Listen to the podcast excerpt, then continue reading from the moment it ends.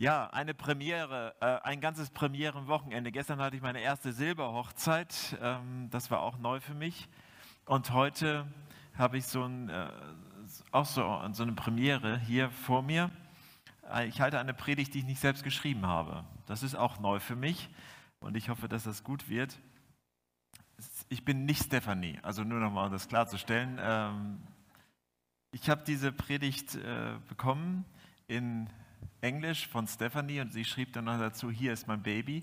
Äh, also sie war da mit Herzblut dabei und äh, Maria, die hier vorne sitzt, die würde eigentlich jetzt hier stehen und übersetzen. Das braucht sie nicht und ich habe ihre deutsche Übersetzung bekommen. Auch das brauchte ich nicht mal selbst machen. Also ich bin hier reich beschenkt und werde also diese Predigt jetzt versuchen so äh, zu halten, wie es ihrer würdig ist. Ich bete noch einmal. Jesus, ich danke dir dafür, dass wir damit rechnen können, dass du ganz lebendig bist in uns und dass du nicht nur irgendwie so, ein, so eine Gestalt aus der Vergangenheit bist, ein ganz ferner Gott, sondern dass du mittendrin bist. Hier im Gottesdienstraum zu Hause, wo wir sitzen und in unserem ganz persönlichen Leben. Du bist da. Und ich bitte dich darum, dass du uns jetzt herausreißt aus allem, was uns sonst so sehr gefangen nimmt und uns hilfst, bei dir anzukommen. Amen. Also wenn in der Predigt jetzt ich, äh, von ich die Rede ist, dann ist das Stefanie, okay? Also nur nochmal vorweg. Ähm, was ist euch in dem Text, den wir eben gehört haben, aufgefallen? Ich denke, viele von euch, das weiß ich, kannten den Text schon. Was ist euch aufgefallen heute nochmal ganz besonders? Was mich bewegt, ist, dass Johannes das Kapitel damit anfängt, den Jüngern zu sagen, wie sehr er sie liebt.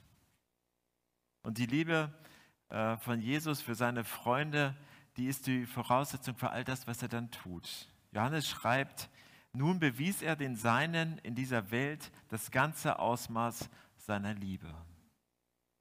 Jesus kannte die Jünger ja in und auswendig. Er kannte ihre Persönlichkeiten, er kannte ihre Schwächen, er kannte sogar ihre schlechten Angewohnheiten und trotzdem liebte er sie bedingungslos. Wenn wir die Geschichte, die ja auch im Markus und im Lukas-Evangelium aufgeschrieben wurde, nachlesen, dort nachlesen, dann haben die Jünger anscheinend direkt vorher diskutiert, wer der Größte in Gottes Welt, in seinem Königreich ist. Und dann passt die Geschichte ganz gut, weil Jesus ihnen hier zeigen wird, ihnen zeigt, wie Größe nach Gottes Standard aussieht. Nach drei Jahren Gemeinschaft mit Jesus, ja fast jeden Tag, da haben die Jünger immer noch die falschen Fragen. Und wenn wir ehrlich sind, wir vielleicht auch, oder? Die meisten wissen, dass sie niemals die Größten im Gottesreich, in seiner Welt sein werden. Aber bitte Gott, lass uns wenigstens nicht der oder die Letzte sein, die Kleinste. Vielleicht dienen wir anderen mit guten Absichten, aber vielleicht auch nicht. Und was motiviert uns wirklich, wenn wir dienen? Jesus fragt, ihr wollt groß sein? Dann dient einander mit Liebe.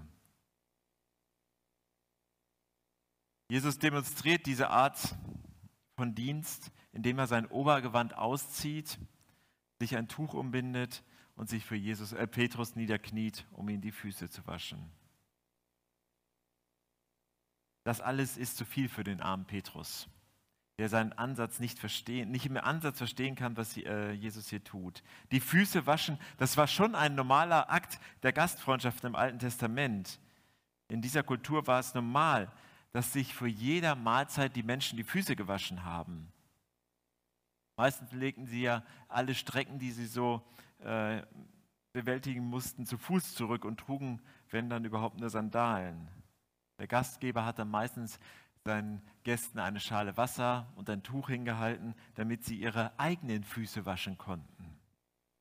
In dem Fall, dass der Gastgeber aber reich war, da übernahmen diesen Job des Fußwasches, Fußwaschens schon mal Angestellte oder manchmal auch die Frau des Gastgebers. Aber dass der Gastgeber selbst die Füße seiner Gäste wäscht, das wäre eine extravagante, übertriebene Geste der Gastfreundschaft gewesen. Aber genau das war es hier an dieser Stelle. Es war so extravagant, dass Petrus sich zunächst ja weigert, daran teilzunehmen. Doch Jesus antwortet ihm, wenn du mir nicht erlaubst, dir in dieser intimen und verletzlichen Art und Weise zu dienen, dann hast du keine Gemeinschaft mit mir. Wenn Jesus sein Gewand abnimmt, dann stelle ich mir Jesus vor, wie er seine Gottheit, seine Göttlichkeit abnimmt und sich uns aus Liebe von seiner Macht und seinen äh, Privilegien löst. Wenn Jesus das Handtuch und die Schüssel nimmt, stelle ich mir vor, wie er das Kreuz und damit meine Scham annimmt. Wenn Jesus sich herabbeugt, um die Füße zu waschen, dann denke ich daran, wie viel Zeit er in seinen Dienst gebeugt verbracht hat, um zu dienen, zu beten, Kinder willkommen zu heißen und Menschen mitten in ihrem Schmerz und ihrer Zerbrochenheit zu begegnen. Jesu Gewand, das war das Status eines Lehrers, eines Rabbis. Aber mit dem Gewand wäre es schwierig gewesen, sich hinzuknien oder Füße zu waschen. Also nimmt er es ab. Gezwungenermaßen sozusagen. Ich frage mich, wenn wir so darüber nachdenken, welche Dinge tragen wir? Welches Gewand, welches schwere Gewand tragen wir, dass es uns unmöglich macht, uns herunterzubeugen und anderen zu dienen? Welche Gedanken und Einstellungen, vielleicht sogar welcher Stolz, welche Angst tragen wir wie ein schweres Gewand, das unsere Fähigkeiten im Reich Gottes anderen zu dienen einschränkt?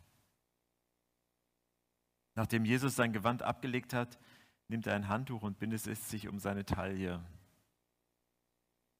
Und ich frage mich, wenn wir alle Dinge abgenommen haben, die es uns schwer machen zu dienen, was ziehen wir an?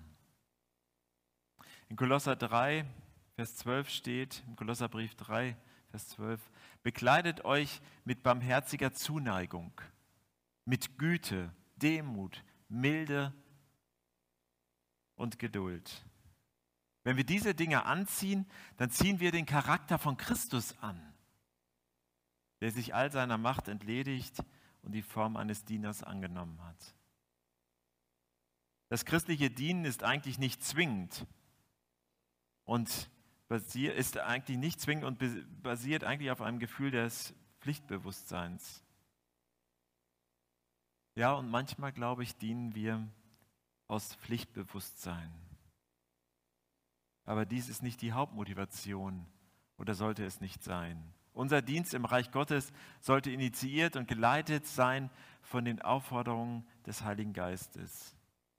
Wenn wir lernen, die Stimme des Vaters zu erkennen, wird er uns dahin leiten, anderen in einer bedeutungsvollen und lebensspendenden Art und Weise zu dienen. Manchmal ist Gottes Stimme ganz laut und nicht zu leugnen, aber meistens spricht er nur leise, durch ein Flüstern oder ein Anstupsen zu uns. So kommt unser Dienst aus einer Beziehung mit unserem Vater und nicht nur daraus, dass wir gute Dinge für ihn tun. Seht ihr den Unterschied? Das Ziel von unserem Dienst ist nicht nur Leuten zu helfen, egal wie gut dieses Ziel sein mag, der Dienst im Reich Gottes verlangt danach, dass Menschen die Liebe von Christus erleben. In der heutigen Predigt oder die heutige Predigt ist ein Teil dieser Predigtserie Frischer Wind, geistliche Übungen neu entdecken. Und es ist angelehnt an ein Buch von Richard Foster, das heißt Nachfolge feiern. Ich möchte euch ein paar von Fosters Gedanken über das Dienen in Gottes Welt, in seinem Reich, in seiner Vorstellung mit euch teilen. Laut Foster geschieht wahres Dienen nach Gottes Vorstellung im Verborgenen. Wir dienen nicht, weil wir gesehen werden wollen, sondern wir dienen leise, so wie es uns der Heilige Geist eingibt. Nicht nur Sonntagmorgens, sondern durch die Woche hinweg in großen und kleinen Taten und aus echter Liebe für andere und für Gott. Foster sagt auch, dass im echten Dienst keine Unterschiede gemacht werden. Um es mit anderen Worten zu sagen, ein Nachfolger Jesu hört Gottes Ruf und den Auftrag, allen Menschen zu dienen. Vielleicht liegt der relevanteste Test für uns als Nachfolger in unseren Entscheidungen, wem wir wie dienen. Bewegen wir uns eher zu denen, die gut mit uns umgehen? Erinnert euch daran, oft sind die Leute, die uns auf der Arbeit oder zu Hause herausfordern, die die Liebe brauchen. Werden wir uns mit Jesus zusammentun, um diesen Leuten zu begegnen? Oder werden wir ihn aufgrund von unserem Stolz und unseren verletzten Gefühlen daran hindern? Das klingt nicht nur hart, das ist es auch. Allein mit unserer Kraft ist es unmöglich, denen zu dienen, die uns verletzen und abweisen. Durch und in Jesus ist es nicht nur möglich, sondern auch erforderlich für unser geistliches Wachstum. Mutter Teresa hat einmal gesagt, nicht alle von uns können große Dinge tun. Nicht alle von uns können große Dinge tun, aber wir können kleine Dinge mit großer Liebe tun. Vielleicht sind wir überrascht, wenn wir herausfinden, dass Dienen nicht immer einer großen Geste gleichkommen muss. Wir lernen, es wir lernen es anderen zu dienen, wenn wir mal anhalten und beobachten, wo Menschen geliebt werden müssen.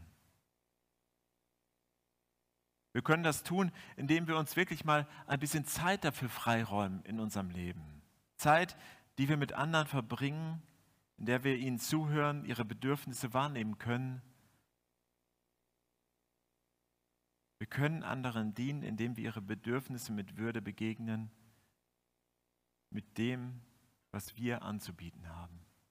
Wenn wir alle lernen, all das abzulegen, was uns vielleicht hindert, und stattdessen Jesus und seine Person anzuziehen, sein Charakter, seine Sicht, seine Liebe, werden wir die Nöte und die Bedürfnisse anderer klarer sehen können.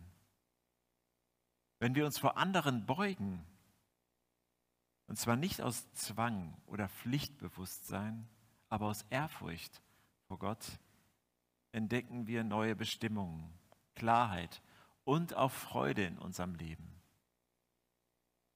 Am Ende der Geschichte, die wir eben gehört haben, befiehlt Jesus seinen Jüngern, seinem Beispiel zu folgen. Meint er damit wirklich, dass wir jetzt losgehen sollen und die Füße der anderen Menschen waschen sollen? Vielleicht, aber ich glaube nicht. Was ich glaube, ist, dass er damit meint, tue es wie ich, im Geiste dieser Handlung. Lass die äh, Dinge los, die dich hindern. Zieh den Charakter von Jesus an und dient einander so in Gnade und Großzügigkeit. Dann handelst, handelst du wie er. Und zu guter Letzt, Jesus hat keinen Unterschied darin gemacht, wem er bereit war zu dienen. Das sollten wir auch tun. Wir denen, dienen denen, die uns lieben, aber wir sollten auch denen dienen, die uns verraten. So wie Judas oder auch Petrus oder denen, die uns falsch verstehen oder bewerten, wie viele von den Leuten, denen Jesus begegnet ist. Jesus hat an diesem Tag niemanden übersprungen. Er nahm liebevoll jeden einzelnen Fuß in seine Hände und wusch sie sauber, genau wissend, was in dessen Herz los war. Er macht dasselbe für dich und für mich. Gottes Königreich ist wesentlich anders als die Königreiche dieser Welt. Können wir das heute so wahrnehmen? Ist uns das bewusst? Der lebendige Christus ist hier mitten unter uns. Er gibt uns ein Zeichen, unseren Stolz abzulegen und stattdessen ein Handtuch und eine Schüssel zu nehmen und uns an die Arbeit zu machen.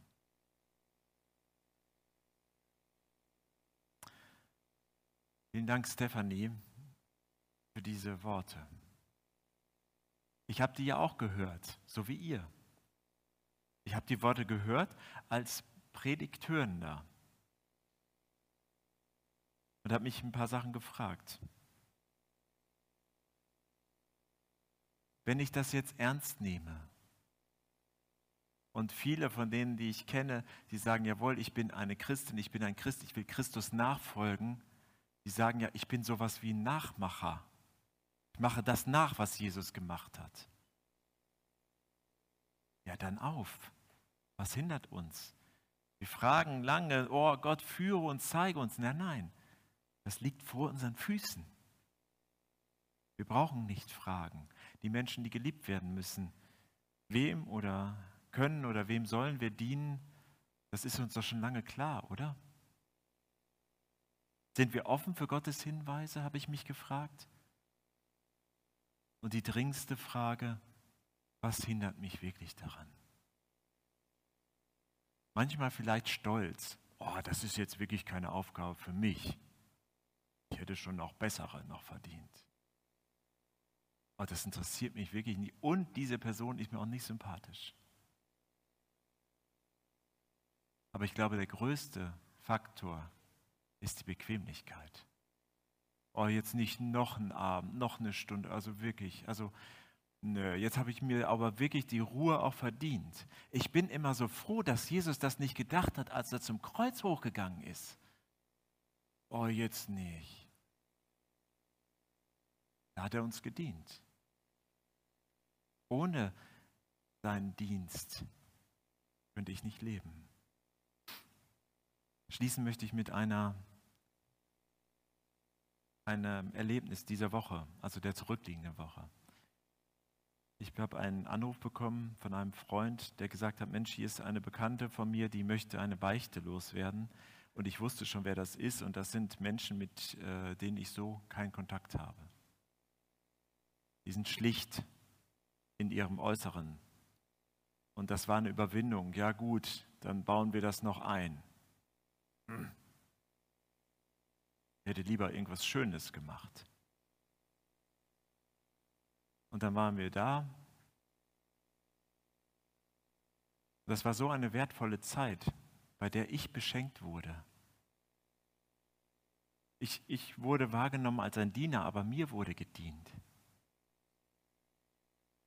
Wo zwei Menschen sich, die wirklich hart getroffen sind von allem, was man sich so vorstellen kann, aber die sich gegenseitig als so wertvolle Geschöpfe wahrnehmen, ohne die sie nicht wüssten, wie sie ihren Alltag erleben könnten. Und ich habe mich ganz ehrlich in meinem Hochmut hingestellt, ach du liebe Zeit, was sind das denn für Leute? Dafür habe ich um Vergebung gebeten, für meinen Hochmut. Ich habe viel gelernt von dieser Begegnung. Nicht andere zu bewerten nach dem Maßstäben dieser Welt. Jesus hat diese Menschen gesehen und ich durfte ihnen dienen, aber sie haben auch mir gedient. Und das ist ein Geschenk, das ist eine Logik, die funktioniert, glaube ich, nur bei Jesus. Wenn wir uns einsetzen, dann sind wir auch die Beschenkten. Ich hoffe, dass die Menschen, die in unserer Gemeinde mitarbeiten, das auch so erleben. Nicht immer, aber hoffentlich häufiger, als es umgekehrt ist. Wenn wir Gott dienen, zum Beispiel hier in der Musik, das war ja toll, die Lieder bisher. Kommt ja noch eins, mal gucken, was, wie das wird. Aber nein, das, äh, dann dienen wir damit Christus, aber er auch uns.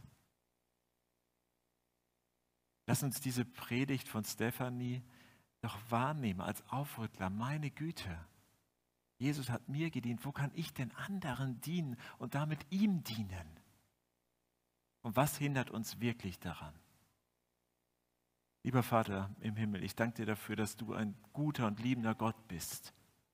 Und wenn wir dieses Kreuz als Symbol für unsere Gemeinschaft, für unseren Glauben haben, dann ja deshalb, weil es der Inbegriff des Dienstes ist, den Jesus für uns äh, erbracht hat. Und ich möchte dich bitten, dass dieser Geist dieses selbstlosen Dienens uns neu ergreift in unser Herz einzieht. bitte ich, dass du die Herzen öffnest, unsere Herzen dafür öffnest. Hab vielen Dank für dein Dienen. Amen.